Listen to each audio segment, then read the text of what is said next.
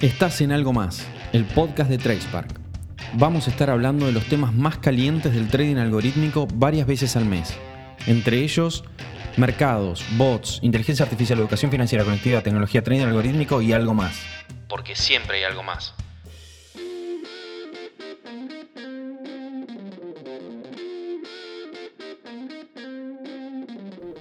Hola, hola, hola, hola, hola.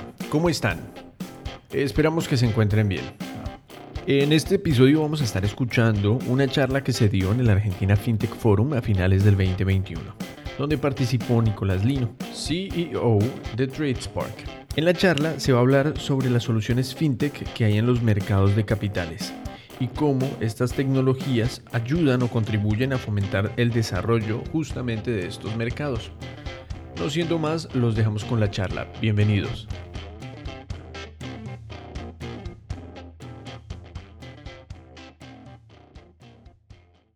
Buenos días, seguimos con Argentina FinTech Forum. Arrancamos el segundo panel del segundo día de Argentina FinTech Forum 2021 y como les adelantaba al inicio del evento ayer por la mañana, la agenda y las temáticas que vamos abordando son directamente proporcionales a la diversidad de la industria, porque a lo largo de estos días hemos hablado de pagos, hemos hablado de financiamiento colectivo, hemos hablado de regulación, hemos hablado de finanzas embebidas, de open banking, eh, de, crédito, de, varios temas.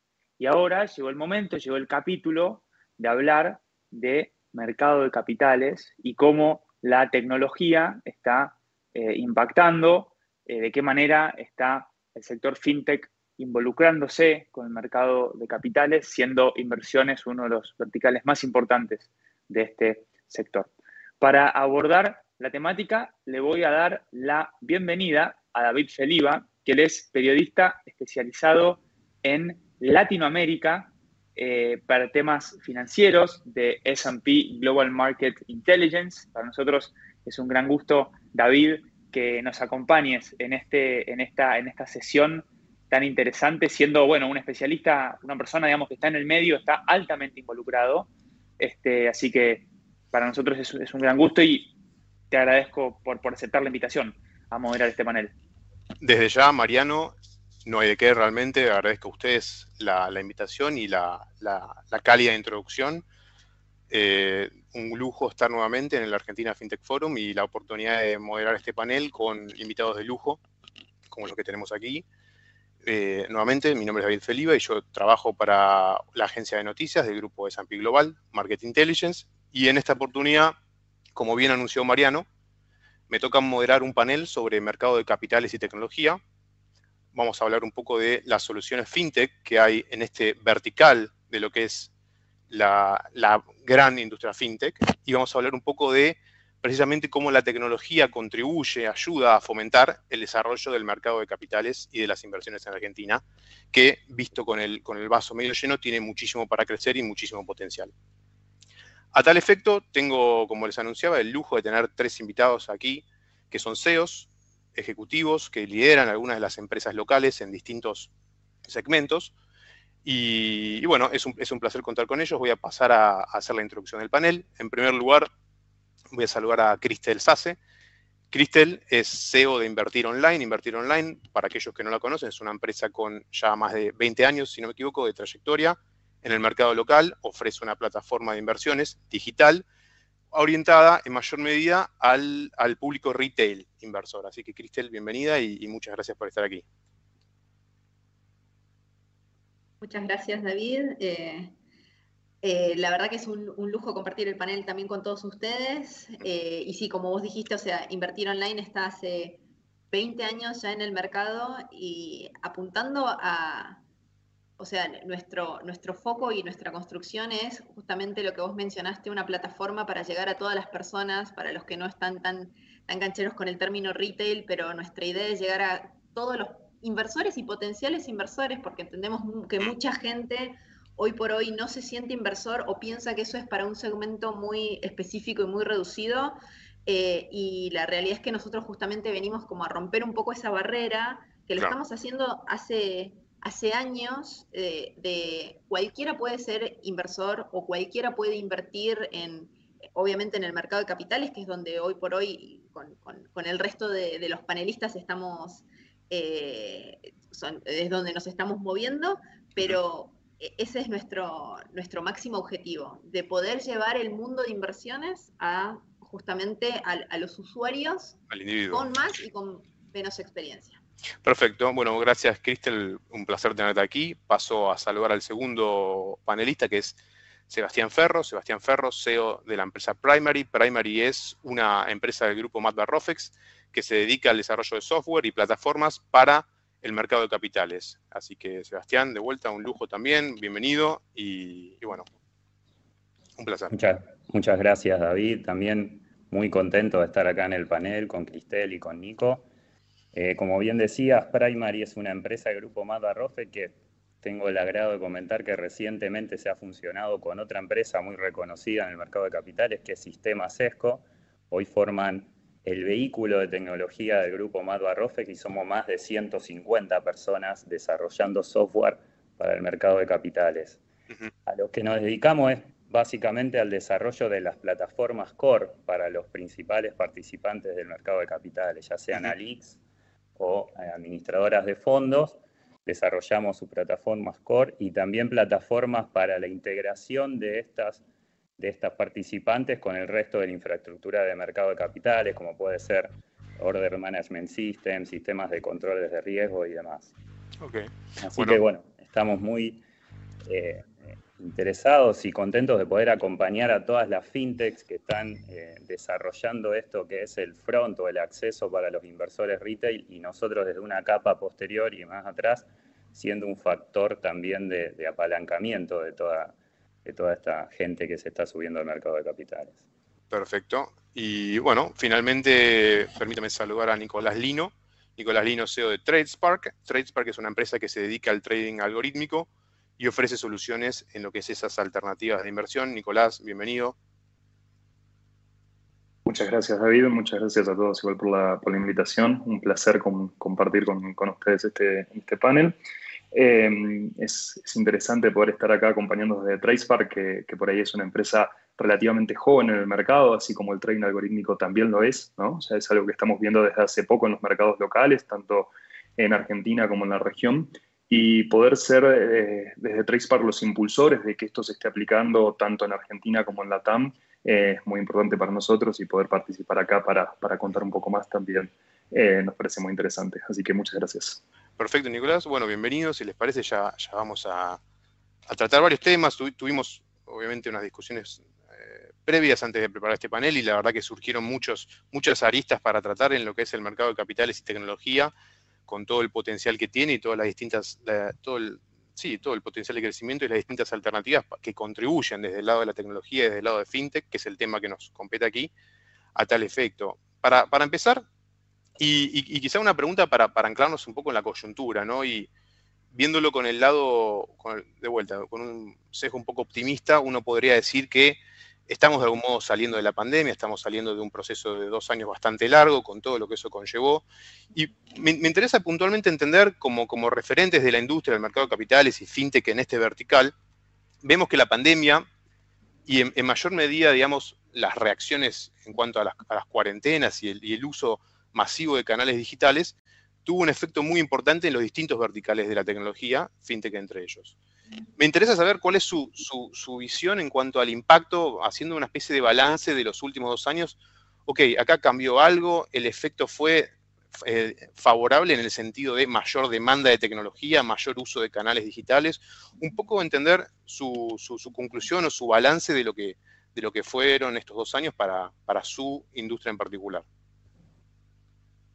Bien, arranco yo. A ver, puntualmente eh, nosotros desde IOL vimos un crecimiento exponencial en la cantidad de usuarios. Hmm. Eh, podríamos decir que duplicamos la cantidad de usuarios en, estos últimos meses y obviamente la pandemia para mí aceleró, y ahí ya me salgo un poco del ecosistema solamente fintech, o sea, todo lo que fue la movida digital eh, también tiene repercusiones en, estos segmentos en los, que, en los que nos movemos, por lo menos nosotros, que tal vez son un poquito más específicos.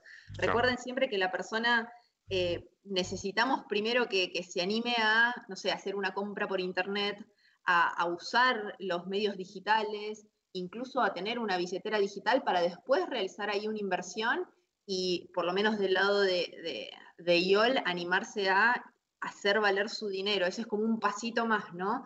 Eh, y la verdad que todo lo de la pandemia aceleró todo el mundo forzada o no forzadamente, por suerte, y creo que en el panel compartimos todos, todos nacimos digitales y todos somos digitales, entonces ese acelere ya lo teníamos versus tal vez otros competidores o otras ALIX que eran un poquito más tradicionales y que, y que tal vez se podrían haber visto un poco más afectadas. Pero desde el lado de YOL nosotros ya teníamos toda la plataforma preparada porque justamente en nuestra búsqueda de... Eh, dar soporte a todos los usuarios, sin importar el capital que inviertan, nuestra plataforma estaba preparada para los usuarios tal vez de menos experiencia que en otro lugar, con un poquito de dinero no te prestan la atención necesaria o es un poquito más complejo la apertura de cuenta, aunque eso ya ahora pasó a ser más un commodity, eh, pero sí vimos el impacto fuerte y también a nivel transaccional. Eh, no sé si por un tema que las personas, obviamente después hay análisis muy exhaustivos acerca de, del impacto puntual en los comportamientos de las personas, pero al no tener, una no tener salidas, no tener viajes, no tener en dónde gastar su dinero, el nivel de ahorro, el potencial de ahorro creció y eso se convierte, y más aún en Argentina, en eh, qué hago con mi dinero, cómo puedo potenciarlo, cómo puedo revalorizarlo para que no, no eh, el, tema de la inflación no, me afecte. Y una de las alternativas justamente fue eh, abrirse cuenta en invertir online y empezar a invertir sabiendo que muchos de esos clientes nuevos que estábamos eh, recibiendo no tenían experiencia antes y tuvimos que acompañarlos con herramientas en, todo este recorrido, ¿no? Pero para nosotros fue, a pesar de, que entendemos que la pandemia es algo negativo y, y, afectó un montón de negocios, a lo que es invertir online al contrario, la verdad no fue muy bien durante este último tiempo. Sí, yo por el lado de Primary Desco agregar que, bueno, toda esta explosión de, transacciones que menciona Cristel se ha, se ha visto reflejada en los sistemas de back office. ¿no? Hemos tenido que realizar ciertas adaptaciones para, para que esta multiplicidad de interfaces que hay hoy se puedan integrar a los sistemas de back office. Para eso hubo que amplificarlos, hubo que hacer muchos desarrollos para que estas, todas estas fintech, todos estos fronts puedan integrarse y, ahora hay como más posibilidades de, onboarding digital, de, invertir eh, rápido tu, tenencia, de, integrarte con las APIs de los bancos, digamos, ¿no? Todo eso que pasa a través de las plataformas centrales ha sido una demanda y una adaptación muy fuerte que tuvimos que atravesar. Y me atrevo a decir también que hay otro catalizador, otro cambio de, de hábito en el inversor, que es que también está mirando mucho y usando mucho los cripto, ¿no? Para darte unos datos, eh, el, mercado de capitales tradicional hoy tiene 400.000 cuentas, viene de bajar en cantidad de cuentas totales, eran 540.000 hace un año, y el mercado cripto ha abierto como 2 millones de cuentas nuevas en el país. ¿Y qué tiene el mercado cripto? Tiene mucha orientación a la usabilidad, al, acceso rápido a invertir. Entonces creo que eso es lo que también nos vimos forzados a, nivelar y a trabajar para dar una oferta similar en el mercado tradicional. ¿no? O sea que vos, Sebastián, que estás en el, segmento B2B, ves una demanda, digamos, de los clientes de agilizar los sistemas, mejorar las interfaces, trabajar un poco también en el, en el back-end. Eso se notó durante la pandemia.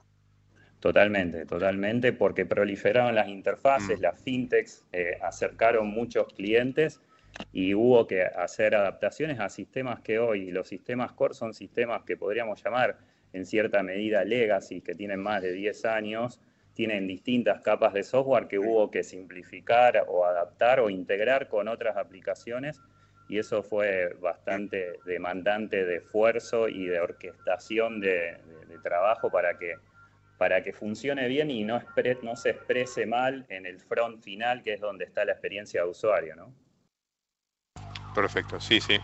Definitivamente, además enhorabuena también que, los distintos jugadores de la industria se vuelvan más competitivos y con interfaces todavía más atractivas, sobre todo pensando que ahora la, la, competencia es también regional en algunos casos y en algunos vectores de fintech. No sé si Nicolás, ¿querés agregar algo al respecto? Sí, creo que está bueno poder contar nuestra experiencia, que fue excelente en lo que respecta a la pandemia. Nosotros vimos un, gran crecimiento en el uso de, de, lo que es el trading algorítmico, principalmente en Argentina.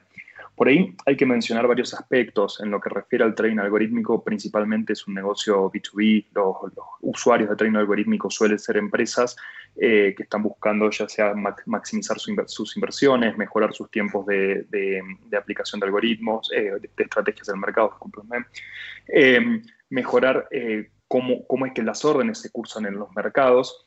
Y a pesar de que la pandemia fue un momento de incertidumbre, que, por ahí son momentos en los que nos encaran este tipo de proyectos, Argentina se encontraba justo un momento muy particular, pre-pandemia, donde estábamos viendo una primera explosión de uso de algoritmos y la, misma pandemia llevó a que eh, sean muchos los agentes de mercados que se tiraron por hacer este tipo de implementaciones.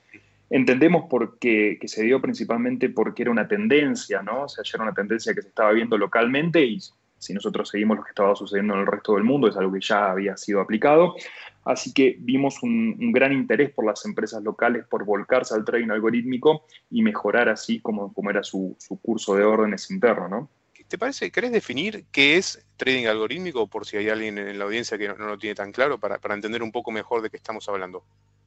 Sí, perfecto. Eh, a mí, en realidad, si vamos a definir, me gusta definir dos partes, ¿no? El trading automático y el trading algorítmico. Me gusta hacer énfasis en, las dos cosas.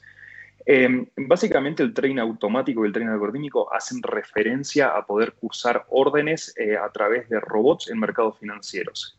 ¿Qué significa esto o si lo queremos ejemplificar?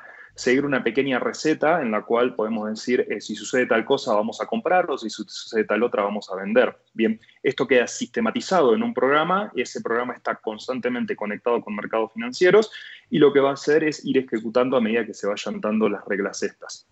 Por ahí diferencio entre trading automático y trading algorítmico porque eh, el trading automático está un poco más orientado a necesidades que vemos hoy en día en grandes mesas de operaciones. ¿Qué sería esto? Cursar de manera eh, automática trabajo que se, que se hacía previamente manualmente. Eh, clásico ejemplo, es una compra de dólar MEP, que nosotros tenemos que enviar dos órdenes al mercado. Nosotros esto lo podemos hacer a partir de trading automático, donde tenemos un robot que se encarga de hacer el envío de estas dos órdenes al mercado. Por ahí el trading algorítmico lo referimos un poco más a algo que puede llegar a ser especulativo, donde vamos a estar tratando de hacer predicciones de qué va a suceder en el mercado y analizando hacia futuro para poder hacer inversiones por ahí un poco más a largo plazo. Por ahí el trading algorítmico es un poco más usado por fondos que están buscando eh, algún tipo de rentabilidad y demás.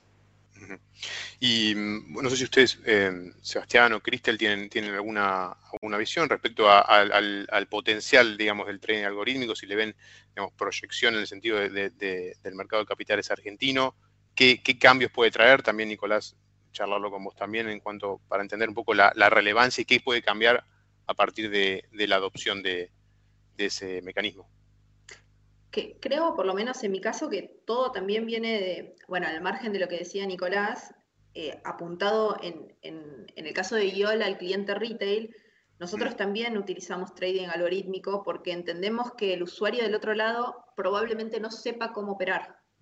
Entonces, eh, es muy difícil para una persona que no está 24/7, bueno, 24/7 no, por lo menos durante la rueda, sentada frente eh, a los monitores viendo cómo se va moviendo el mercado, que que entienda o que pueda hacer una buena, una buena operación. Entonces, obviamente tenemos nuestros segmentos de, traders que, ellos mismos tienen sus propios bots y los han desarrollado y la verdad que eh, también a través de nuestras APIs festejamos que se puedan...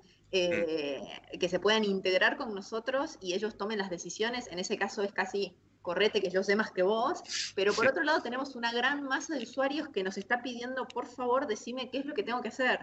Obviamente que hay operaciones, como decía Nicolás, que son como mucho más tal vez repetitivas, que es la compra de, dólar MEP a través de bonos, que uno sabe que tiene que comprar un bono, después venderlo y, se, puede automatizar.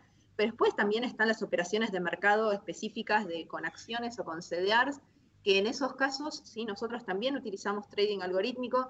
Eh, nuestros, eh, nuestra gente de research a través de los canales, la verdad que ahí tenemos podcast, tenemos, eh, mm. tenemos Twitter, tenemos eh, también a Telegram, nuestro canal de Telegram que ahora está funcionando, la verdad que súper bien. Ahí damos recomendaciones justamente para todas estas personas que no entienden cómo usar, no son traders, no saben lo que es un algoritmo, pero que mm. dicen, bueno, a ver, yo con mi poca experiencia y con mi perfil, ¿no? Obviamente también todo depende del perfil que tenga la persona, si, es, si quiere más o menos riesgo. Acá es todo siempre, obviamente la, mayor ganancia está asociada a más riesgo y, más en este, en este país en donde nos, nos toca competir o donde nos toca movernos. Eh, y nosotros le ponemos todas las herramientas a disposición para que la persona tome la, decisión que, quiere tomar en base a, justamente a su experiencia y en base a la versión a riesgo que tenga. Y, la verdad que nos viene dando muy buenos resultados, por lo menos con lo que tenemos. Eh, a ver, nuestros, nuestros algoritmos de, Estados Unidos vienen indexando un 18% por arriba de la ganancia que viene teniendo el S&P, que son, bueno, ciertas acciones que, cotizan en Estados Unidos, y la verdad que eso es súper, súper marcable. Em, y, lo mismo pasa con, lo que son nuestras recomendaciones, nosotros lo llamamos señales, obviamente, de nuevo, son señales, como dijo Nicolás, en base a ciertos comportamientos, ciertas tendencias y ciertos análisis que se hacen eh, con más y, con, con, cierta lógica, en donde uno puede previsualizar cierto comportamiento y nosotros esas señales se las acercamos a los usuarios y obviamente son libres de seguirlas o no, pero la realidad es que ahí sí, eh, en general y todo lo que es trading algorítmico, las cosas son bastante cíclicas y funcionan. Funcionan muy bien. Déjame complementar, David, desde el punto de vista del mercado, eh, sin dudas apoyamos eh, la visión de que el trading algorítmico es muy importante. De hecho, Madva Rofex ha invertido en el capital de TracePar recientemente y eh, como mercado ha hecho eh, muchas adaptaciones a sus sistemas centrales para soportar el posible flujo de órdenes que puede venir. A los efectos de la operatoria de futuro, para nosotros la parte que decía Nicolás de automatización del trading para cotizar combinadas, para cotizar opciones es fundamental y para desarrollar la operatoria de futuros, que creo que tiene mucho por hacer todavía, vemos pieza clave eh, la automatización del trading principalmente y, obviamente la parte final que es el trading algorítmico, cuando ya está todo funcionando. No, muy, muy interesante y me parece, me, anoté dos cosas para, comentar. En primer lugar, creo que el ejemplo de Nicolás del, del dólar MEP es sencillo, obviamente, y pero muy gráfico en el sentido de, por ahí pensando en una persona que no tiene quizás de las operaciones más fáciles, pero hay personas que quizás no tienen la cancha de comprar un bono, vender ese bono. Una, una interfaz o una operatoria que lo pueda resolver por uno, creo que en alguna medida sería un elemento favorable para la persona que no tiene mucha, mucha expertise. Y eso me, me voy a remontarme a algo que dijo Cristel, que es que el caso donde la persona dice, mira, yo me dedico a otra cosa, no sé, soy médico, no estoy en el mundo de las finanzas, por decir una profesión alejada de ese tema eh, resolvémelo vos, eh, decime vos qué tengo que hacer, cómo, cómo evalúan ese, ese público, ese segmento de público, qué tan grande es ese segmento de público que puede tener un ingreso, puede tener un ahorro, le interesa invertir, generar eh, rentabilidad sobre sus, ahorros, pero no, no, quiere o no tiene interés en inmiscuirse tanto en la, la dinámica de la operatoria del mercado. Es que ese público es eh, justamente recién eh, lo mencionaban de la cantidad de cuentas comitentes que hoy tenemos en Argentina, es muy poco comparado con el universo de, mm. usuarios que obviamente, a ver, creo que el, argentino tiene el, ya no tanto dentro de lo que es Latinoamérica, evolucionamos bastante, pero aún así, 500.000 cuentas en la cantidad de población que tenemos en Argentina es la nada misma. Bueno, es verdad que se bajó para colmo, o sea, es de nuevo la nada misma y aún así sumándole todas las cuentas que, también son de inversión, que son la de cripto, es muy poco. Mm. Eh, entonces yo creo que sí está cambiando muchísimo el paradigma de las personas que solamente pueden invertir los que son expertos o los que entienden o los que se hicieron un posgrado de, finanzas o de mercado de capitales o, son o vienen del palo, porque eso es para todos, o sea, en, otros países lo que sucede naturalmente es, una materia más del secundario y todo el mundo sabe manejar tu fondo de inversión para cuando vayas a la universidad o para cuando te retires.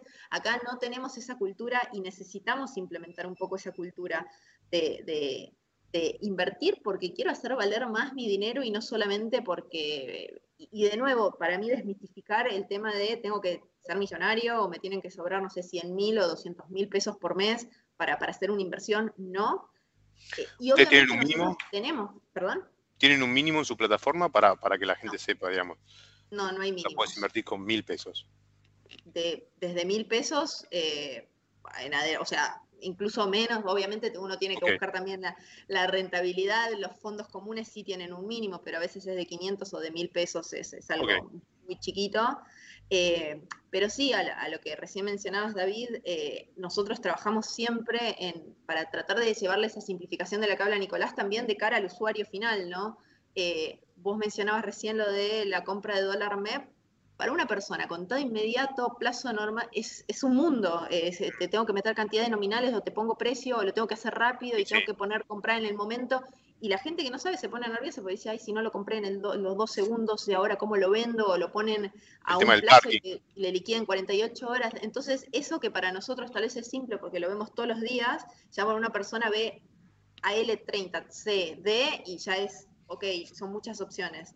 Y y en eso, bueno, por lo menos en YOL trabajamos en, tenés el dólar MEP simplificado, que es un botoncito, y, nosotros nos ocupamos de hacer compra-venta, poner el, uno pone el dinero únicamente y después del otro lado, mágicamente, hacemos toda esa compra-venta por, por la persona. De nuevo, la idea acá es tratar de facilitar lo máximo que se pueda con trading algorítmico, ahí ya sumo a los chicos de, con sus plataformas, ¿no? También, pero desde el lado de YOL tratar de facilitarle la vida al usuario, que entendemos que en su mayoría, vos preguntaste ahí qué proporción tenemos, te digo, por lejos, eh, me animaría a decir que más del 80 o 90% de personas que invierten son gente sin conocimiento. O, a ver, conocimiento porque llega un momento en donde se pone de moda eh, X producto y todo el mundo habla de CDRs y ahora todo el mundo está con CDRs.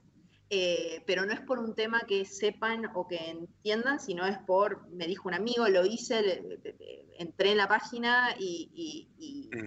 y, lo hice por sugerencia de otra persona. Entonces tenemos que trabajar para que estos usuarios, la verdad, que, que, tengan una mejor experiencia en base a, su, justamente a su experiencia como, como clientes, que probablemente sea poca.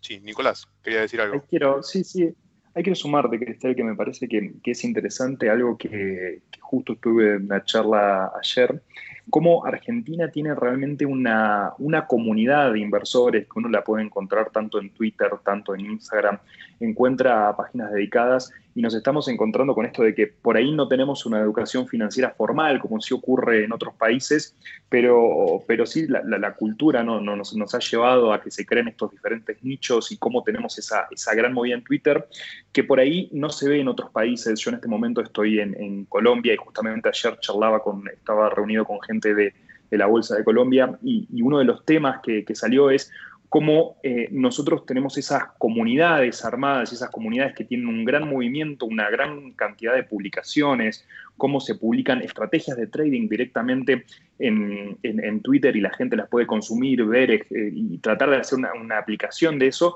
y que por ahí es algo que en otros lados no está tan desarrollado, ¿bien? Eh, si hablamos de Estados Unidos, obviamente que la educación es distinta, viene desde la base, ya saben desde, el momento cero qué es invertir, saben qué es un bono, saben, ya, tienen su propio fondo y, es absolutamente distinto a lo que sucede en la TAM. Sí me gusta resaltar eso de Argentina, que me parece que eh, al menos por ese lado vamos en buen camino. Eh, y es algo que, nosotros como, participantes, o sea, como, como actores de este mercado, tenemos que, trabajar mucho en fomentar ¿no? y en crear estas, estas comunidades, estos nichos para que sigan creciendo y cada vez más gente se vaya, se vaya sumando e informando, ¿no? Yo ahí te agrego, David, que me parece un punto súper interesante para complementar lo que mencionaron Cristel y Nicolás, que es un poco el tema de, la usabilidad, ¿no? Lo, hablábamos previo al armado del panel, y es, en, en, términos de inclusión financiera, te voy a dar un ejemplo del impacto que tuvo la usabilidad en el mercado de capitales argentino. Hoy tenemos las billeteras, ¿no? Las billeteras más conocidas, Mercado Pago, Wallah, que eh, tienen muchas cuentas, obviamente, vienen trabajando fuerte en general. Han habilitado desde hace tres años la posibilidad de remunerar saldos. O sea, para que la gente se quede en la billetera, deje el saldo en la billetera, se lo remuneran. ¿Cómo se lo remuneran? eh, invirtiendo ese saldo automáticamente en fondos comunes de, inversión, money market, que uno sabe que siempre van a dar tasa positiva. Eso es, inclusión financiera, es meter mm. a, una cuenta, a una persona que tiene un saldo en una billetera eh, virtual en el mercado de capitales como cuartapartista de un fondo. En los últimos tres años se han dado de alta 5 millones de cuentas. O sea, 10x las cuentas que había hace tres años. A, partir de usabilidad, es con dos clics, un usuario de una billetera de repente se encuentra que está invirtiendo. Atrás hay toda una ingeniería que simplifica ese proceso, que para él son dos clics. En algunos casos eh, ni siquiera sabe que está invirtiendo, está todo enmascarado en una usabilidad y eh, está dentro del mercado de capitales. O sea, también como una pata fundamental, así como existe el one click para operar dólar MEP, que muchas eh, fintech lo han adoptado, por ejemplo, lo que mencionaba Cristel, que también está en IOL. Eh, esto también es muy importante de destacar. Hoy una, un camino, un canal para influir financieramente a la gente son las comunidades, las simplificaciones y la usabilidad, ¿no? Es muy importante y, ha tenido un impacto significativo acá en, Argentina que se puede replicar en la región. Es muy, es muy interesante cómo, si vos te pones a pensar, ahora que estamos con el, con, el ejemplo del dólar MEP, cómo un clic o, digamos, simplificar uno o dos clics la experiencia del usuario puede hacer que tu usuario te elija a vos por sobre cualquier otro competidor. Y estamos hablando de clics, segundos, y aún así todo es interesante también lo, que decís, porque cada escollo que vos le podés remover al usuario es favorable. Y en términos de inclusión financiera, me parece también muy bueno el ejemplo del el caso de Mercado Pago, y veo que también hay otras empresas que, lo, tienen pensado adoptar, que es básicamente, volviendo a lo que decía Cristian, ¿no? Como te, lo hago yo, dejá, es como yo te armo toda la operatoria, vos tenés que dar un consent, un, un consentimiento, lo tenés que aprobar, imagino, pero después es un elemento que, bueno, corre más por el, por el back y por todo el pipeline, toda la, infraestructura que vos puedas armar detrás. Así que en ese sentido me parece muy interesante. Hace, mm, en, uno de los paneles anteriores escuché algo que también me pareció, va, por el mismo lado para comentar, que es, creo que Cristian lo decía al principio, bueno, con, con la pandemia explotó el e-commerce, de repente tenemos muchas cuentas, entre ellas Mercado Pago, que es lo que mencionaba Sebastián, y, lo que se mencionaba en el panel anterior es que, bueno, es que está el tema de la subbancarización o, subuso de la red financiera, que es que mucha gente por ahí usa la cuenta y la usa, bueno, para pagar e-commerce o lo que fuera, o para retirar simplemente la plata. Y eso es una es un sabor agridulce, imagino yo, para los distintos agentes del sector financiero, que, la rotación sea tan rápida. En ese sentido, mi pregunta es, la inversión, pensando en estas billeteras y en estos productos, digamos, que engloban eh, varias, varios productos financieros. ¿Qué, qué, elemento juega acá la inversión para favorecer la inclusión financiera, para, favorecer que la gente se quede más en el sistema, que lo use más, que consuma más productos? Es que ahí también tenés mucho, em, a ver, comparando lo que es Argentina, Latinoamérica versus también resto mundo, ¿no? Em, nosotros a nivel Latinoamérica, y ahí ya, o sea, es, independiente de, particularmente Argentina, está marcada la región bastante por, temas políticos, económicos, coyunturales, o sea, que, eso te pueden cambiar bastante, eh, o sea, pueden tener una, una, afección bastante grande en el bolsillo diario de las personas, tal vez a diferencia de, no sé, un Estados Unidos o cualquier país de Europa en donde las cosas son un poquito más estables, Latinoamérica ya el usuario está acostumbrado en general a que eh, temas puntuales, más políticos y económicos, pueden llegar a tener algún, algún efecto puntual en su bolsillo. Em, vuelvo sobre lo mismo, todavía hay muchísima más tela para cortar en todo lo que es Latinoamérica, estamos recién arrancando, somos eh, una, zona, por decirlo, o sea, un, parte de un continente donde todavía hay muchísimas cosas que tenemos que desarrollar eh, y porque lo que mencionaba Nicolás, o sea, Argentina, que es uno de los más desarrollados, tiene menos de medio millón de cuentas comitentes. Mm. Uno va a Colombia, Colombia ahora está muy fuerte en cripto, pero en lo que es mercado de capitales más o menos, y viene más o menos bien. Pasa Perú y es muy chiquito el, universo, entonces creo que ahí es donde ya sea un Walla, un Mercado Libre, TradeSpark, Primary, nosotros o quien sea, entre todos tenemos que impulsar a, generar esta cultura porque todo lo que se haga también, obviamente en inversiones, pero también para la inclusión financiera por el lado de billeteras, eh, también suma. Si la mm. persona ni siquiera se anima a hacer una compra con un QR o, con, o haciendo una transferencia o, banco, banco online, hay un montón de población no bancarizada en, lo que es eh, Latinoamérica. Ni siquiera tienen abierta una cuenta de banco, no tienen una app bancaria. Entonces, si ni siquiera la persona tiene su dinero formalmente, eh, eh, digitalmente, nosotros, a ver, todo lo que es el, mundo fintech, aceptamos transferencias, no existe el ir a, depositar, como antes tal vez se, así, se hacía físicamente, hacer un depósito o o mismo la gente ya no usa ni, cheques ni cheques digitales, obviamente empresas sí es distinto el tratamiento, pero estamos hablando acá siempre del usuario final o, retail. Eh, entonces, si la persona ni siquiera tiene su, dinero y su salario bancarizado, es mucho más difícil que, invierta en todo lo que es, eh, o, que pueda llegar a tener una inversión. Y nosotros realmente tenemos que ser embajadores de eso, de digitalizar tu dinero y hacerlo valer mucho más, y más teniendo en cuenta la, la coyuntura de lo que es Latinoamérica, en donde es necesario ese movimiento porque en general todos los países tienen cierto ratio de, inflación, eh, incluso el nuestro, ¿no? Sobre todo. Sobre todo.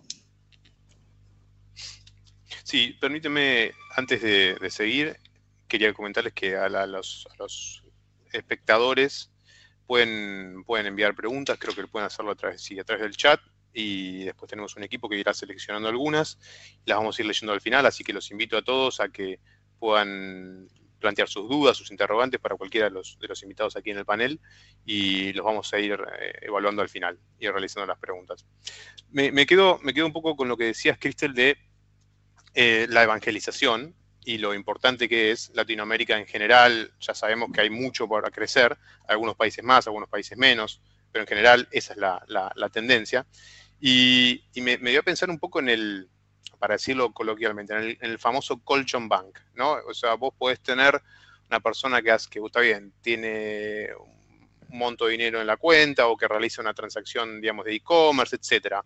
Ahora, cuando hablamos de los ahorros de las personas, imagino que requiere otro nivel de convencimiento, otro nivel de seguridad, otro, digamos, un nivel de evangelización todavía más, más profundo.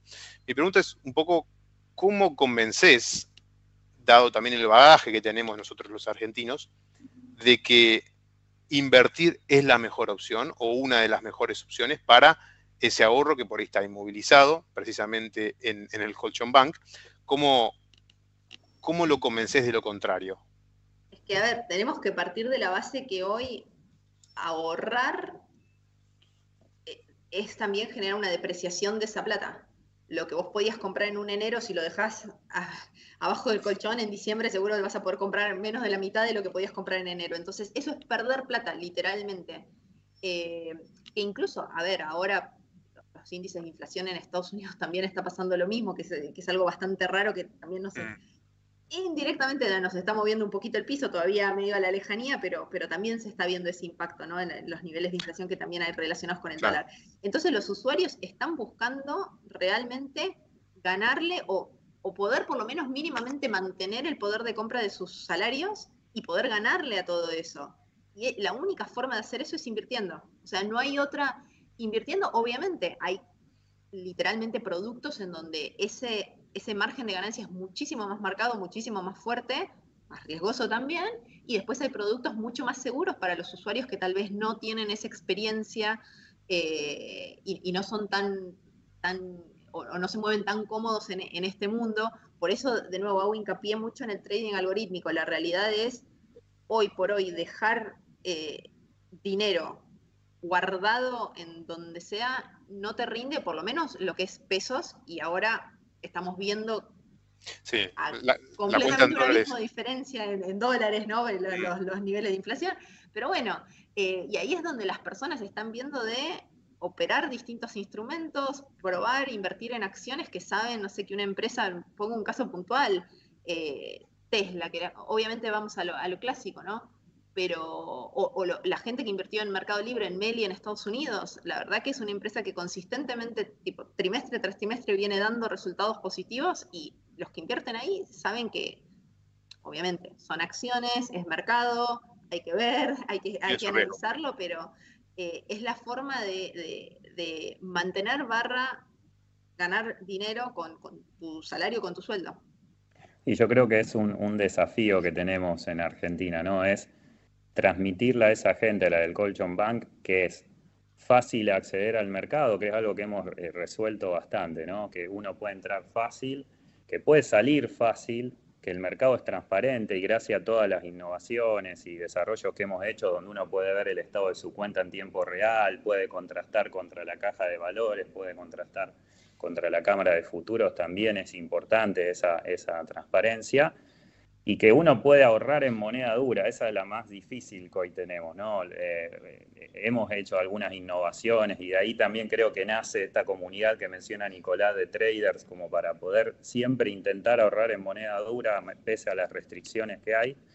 Pero esa, esa creo que es el desafío más grande que tenemos como mercado de capital, de cómo conseguir canalizar sus ahorros hacia hacia, por ejemplo, como mencionaba Cristel, CDRs, en donde uno está indirectamente entrando a, ahorrar en moneda dura, pero con un riesgo, porque se está metiendo en acciones, ¿no? Entonces, por ahí ir a acciones más clásicas.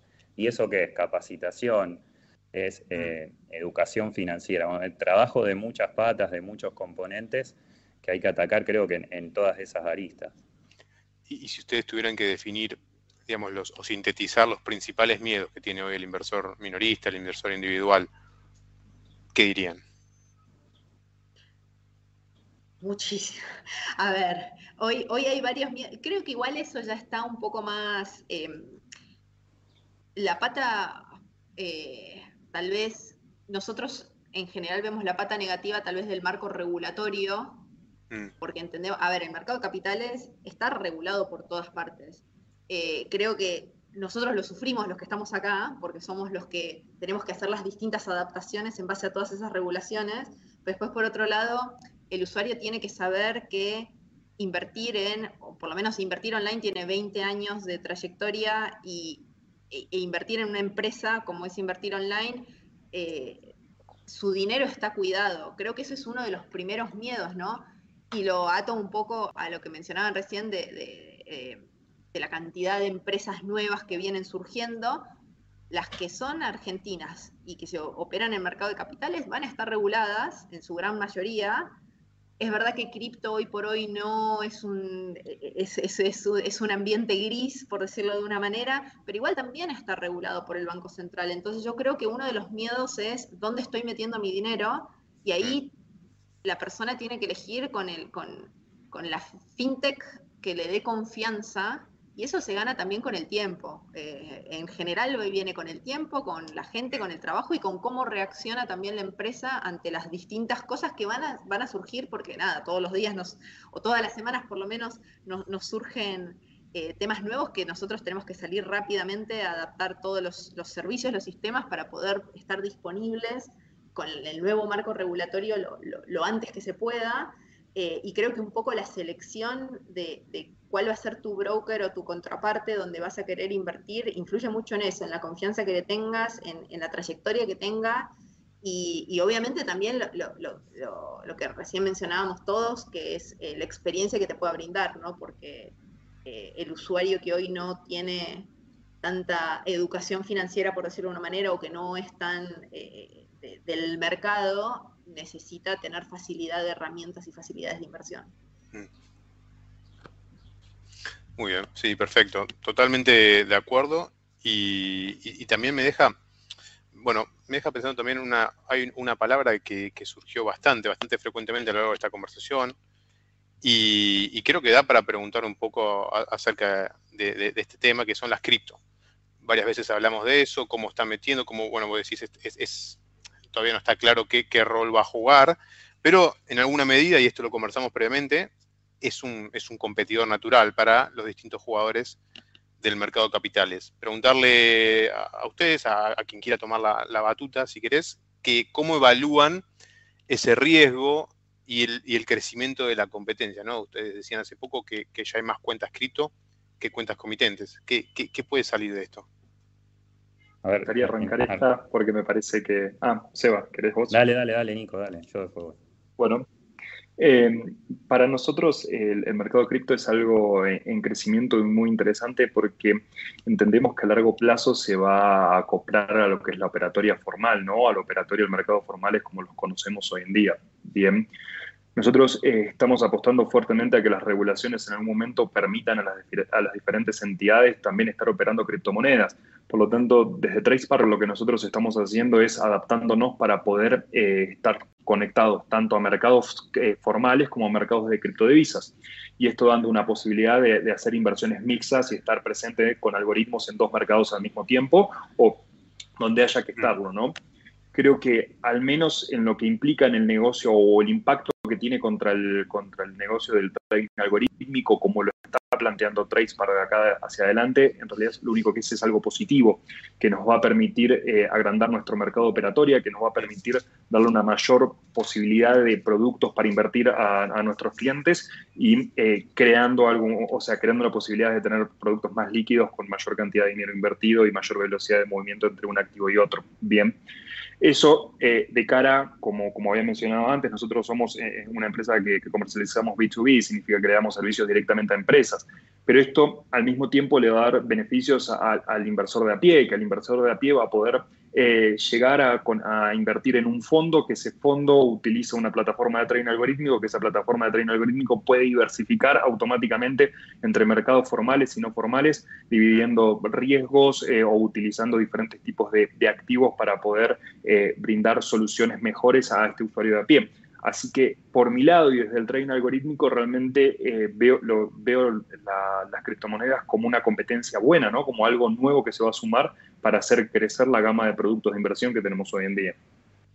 Sí, nosotros desde el lado del mercado, el grupo Matva Rofex, vemos al cripto con mucho entusiasmo, ¿no? No, como una amenaza, digamos. Queremos aprender y entender mucho el mercado cripto porque vemos que representa una serie de transformaciones y reconfiguraciones para el mercado de capitales que va a haber que replicar, entender y encontrar nuestro rol para participar ahí, ¿no?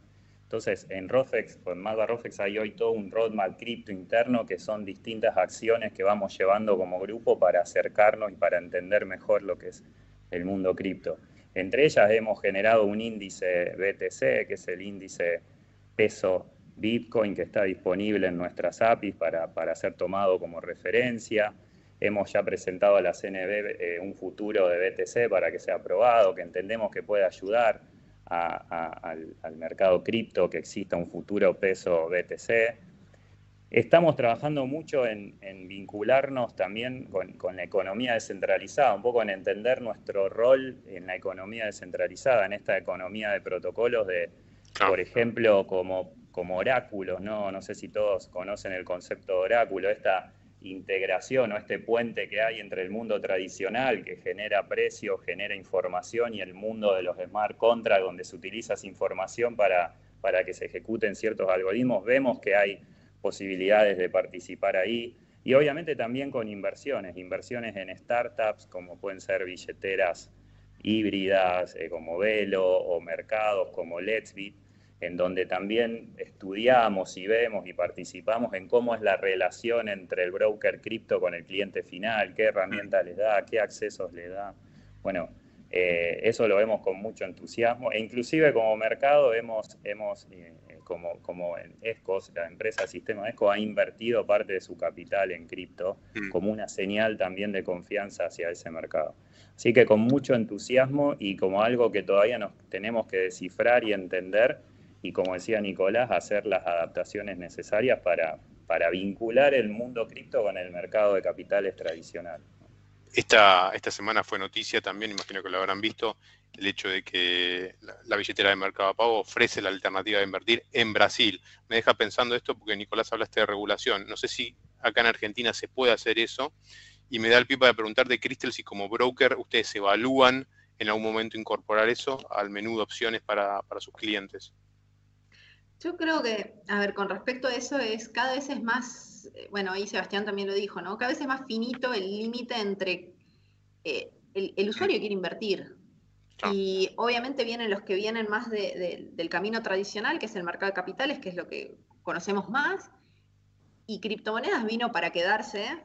Eh, y obviamente por más que los países formalmente tal vez no lo consideren un valor, porque no tiene el respaldo de fiat, porque no tiene el respaldo de dólar, porque no tiene el respaldo de oro, porque no tienen, o mm. lo que sea que tenga su respaldo, su respaldo es otra modalidad distinta, igual no me voy a poner a filosofar de, de cadenas de valor económicas ni nada, pero yo creo que ahí tenemos que escuchar al usuario, y el usuario es, quiero más instrumentos de inversión, y si es cripto, es cripto, y si quiero algo porque no puedo, eh, no sé, quiero dólar, pero hacerlo a través de cripto es DAI, y si mm. necesito algo mucho más aleatorio o algo con, mucho más riesgo, eh, y si se fijan los perfiles de usuario, por lo menos en nuestro caso, que, que operan eh, tal vez opciones o que, o que directamente están arbitrando y son los perfiles que tal vez se arriesgan muchísimo más con cripto, que tal vez no pueden hacer arbitraje ahí, porque es otra la modalidad y otro, pero saben del riesgo que están, que están teniendo. Puntualmente en Invertir Online sí lo estamos evaluando porque hoy nosotros tenemos ETFs y tenemos productos atados a empresas de cripto. Eh, y, y, por esto que te mencionaba recién, o sea, cada vez es mucho más finito el límite mm. entre eh, una acción o un token de una acción que está relacionada con una, em, con una moneda o directamente relacionada con una empresa de criptomonedas o índices, como mencionaba recién Sebastián. Entonces, eh, eso ya llegó para quedarse y cada vez se está como amalgamando muchísimo más. Así que tenemos que trabajar. Qué, interesante. Sí. Qué interesante, David, esto último que menciona ah, Cristel, porque estas dos millones de cuentas que mencionábamos antes, que se han dado de alta en cripto, son cuentas de personas que quedan entrenadas, se han entrenado operando cripto para operar acciones. Si nosotros logramos después darle una buena oferta de acciones, CDR, o acciones locales en una buena experiencia de usuario, eh, tenemos dos millones más de personas entrenadas, eh, como decía Cristel, que manejan mejor el riesgo, que, saben operar, que ya tienen experiencia y es una gran oportunidad, no una amenaza. Es cuestión de, que, de poder darle una experiencia similar a, estas personas, pero ya están capacitadas y es como una alternativa de, educación financiera que nos ha traído el cripto. Por eso yo, insisto, lo veo con entusiasmo y lo veo como algo que hay que apoyar y que hay que entender cómo vincularse, porque como decía Cristel, llegó para quedarse, está y tenemos que capturar eh, oportunidades de eso y no rechazarlo.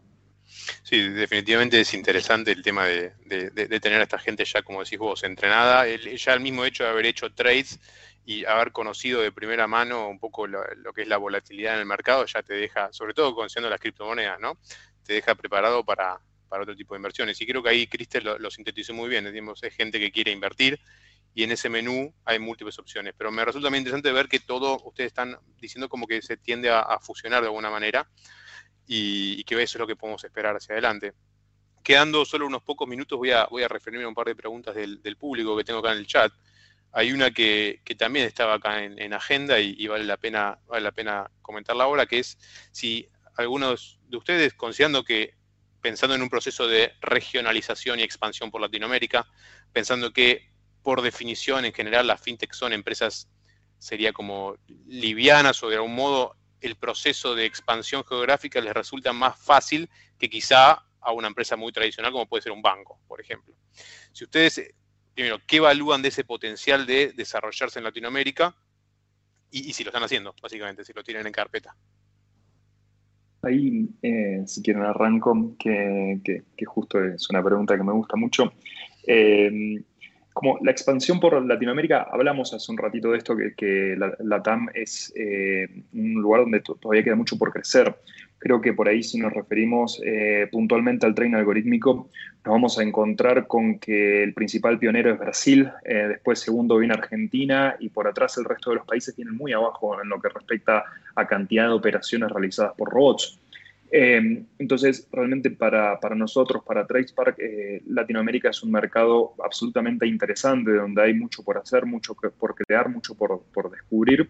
Y ir llevando train algorítmico a, las diferentes bolsas es algo que nosotros ya iniciamos, ¿no? Al día de la fecha nosotros estamos trabajando fuertemente para, poder salir a la región. Bien, tenemos ahí en vista lo que es Colombia, ya estamos trabajando fuertemente con una propuesta con la, con la bolsa colombiana, también estamos trabajando de alguna manera para acercarnos a Chile, vemos con, muchas ganas eh, también a México, bien, que por ahí son las principales bolsas o los principales mercados para encontrarse, pero así todo, no le tenemos miedo a Brasil, vemos a Brasil con un potencial gigantesco para la tecnología que estamos ofreciendo nosotros, porque eh, vemos que a pesar de que allá la implementación de trading algorítmico ya lleva muchos años, la tecnología que utilizan es realmente muy costosa. Bien, y ahí creo que, que acá es donde entra un poco lo que, lo, que es la tecnología hecha de Latinoamérica para Latinoamérica, que uno por ahí eh, se encuentra con que nosotros salimos a solucionar un problema que hay localmente en la región, ¿no?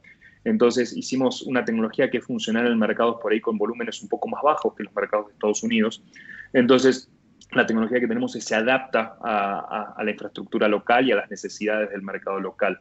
Por eso es que creemos que hasta podemos tener salida en, ese mercado y estamos viendo o, estamos avanzando con todo esto, lo que es la, expansión regional fuertemente porque es, algo realmente importante y necesario y, vemos que, el mercado mismo lo, lo demanda o lo va a estar demandando al corto plazo.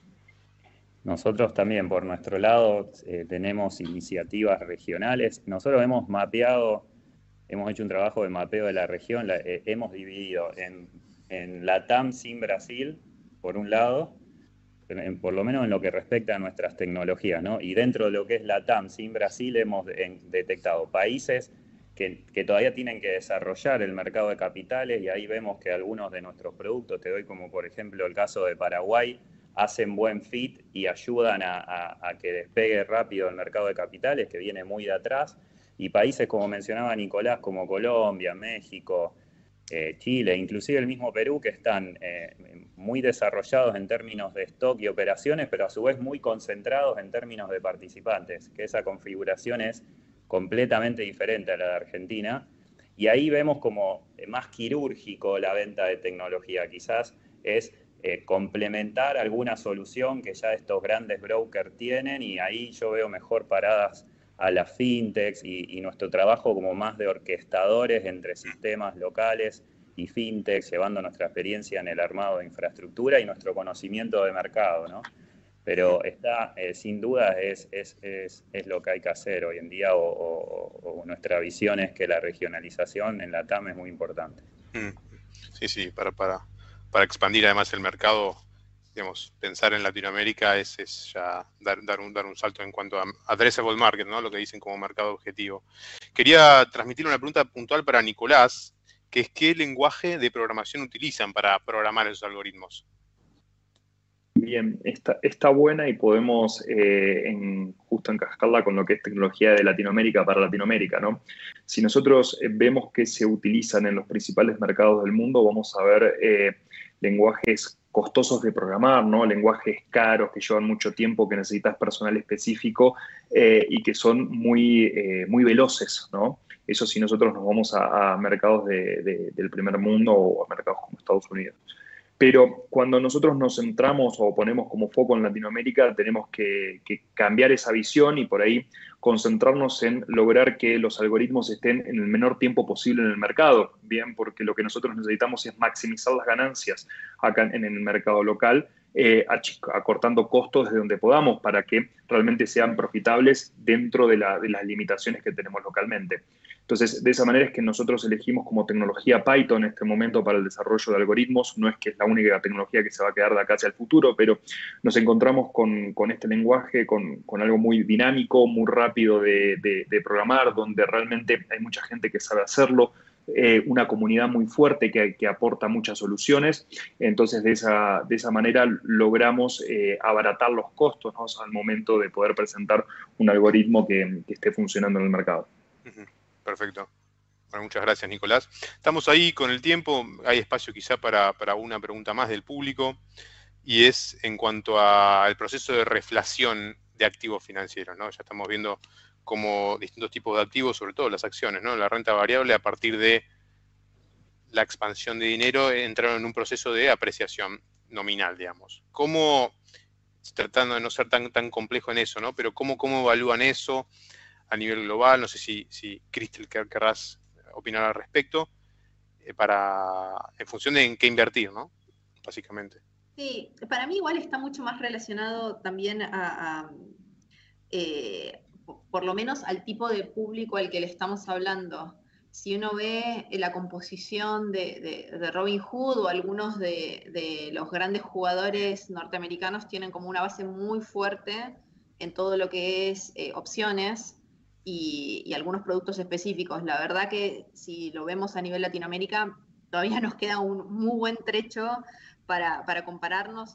Eh, acá opciones en Argentina es, un universo todavía muy específico para ciertos usuarios, mientras que afuera literalmente en, algunas plataformas en donde incluso el usuario puede optar por cripto, opta por opciones. Mm. Eh, además también de apalancamiento. No es para un mercado latinoamericano, no porque no pueda funcionar, sino porque el usuario no está acostumbrado a, usar ese tipo de herramientas, por lo menos ahora en esta instancia en la que estamos, ¿no? Eh, con respecto a tu pregunta, sí, la verdad que nosotros vimos mucho más impacto en CDRs, no puntualmente con tema de opciones, ahí CDR se, estuvo moviendo bastante, pero justamente porque tiene su contraparte, como decía recién Sebastián, eh, en, dólares, eso fue lo que más estuvo moviendo. Siempre están eh, los, los grupos, como venía mencionando Nicolás, de, de todos los que siguen la Marbaleta y, todos los que están con, toda la movida del la Marbaleta. conexiones, claro, eso la verdad que es incluso muy divertido, son muy creativos, pero vemos que también algo fuerte, como con crecimiento consistente y eh, sin lugar a dudas es lo atado a lo que son eh, los mercados de afuera de, de o sea, los CDR que están atados a mercados de afuera. Eso, la verdad que el crecimiento que se está dando en todo lo que es renta variable es mucho más fuerte. Interesante. Bueno, eh, estamos ahí, la verdad, así que quería agradecerles a los tres, la verdad que fue una, una rica conversación, tratamos muchos temas, también quedaron un par en el tintero, pero, pero bueno, no vamos a accedernos acá, vamos a, respetar el horario pautado. Así que nuevamente agradecerle a los tres, agradecerle a la Cámara Argentina por la invitación y le doy el paso de vuelta a Mariano para que sigamos con el evento. Gracias.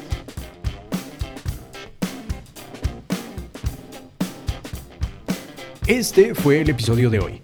Si quieren saber más sobre TradeSpark o sobre trading algorítmico y cualquiera de los temas de los que hoy hablamos, visiten nuestra página web www.tradespark.la. Nos reencontramos en dos semanas.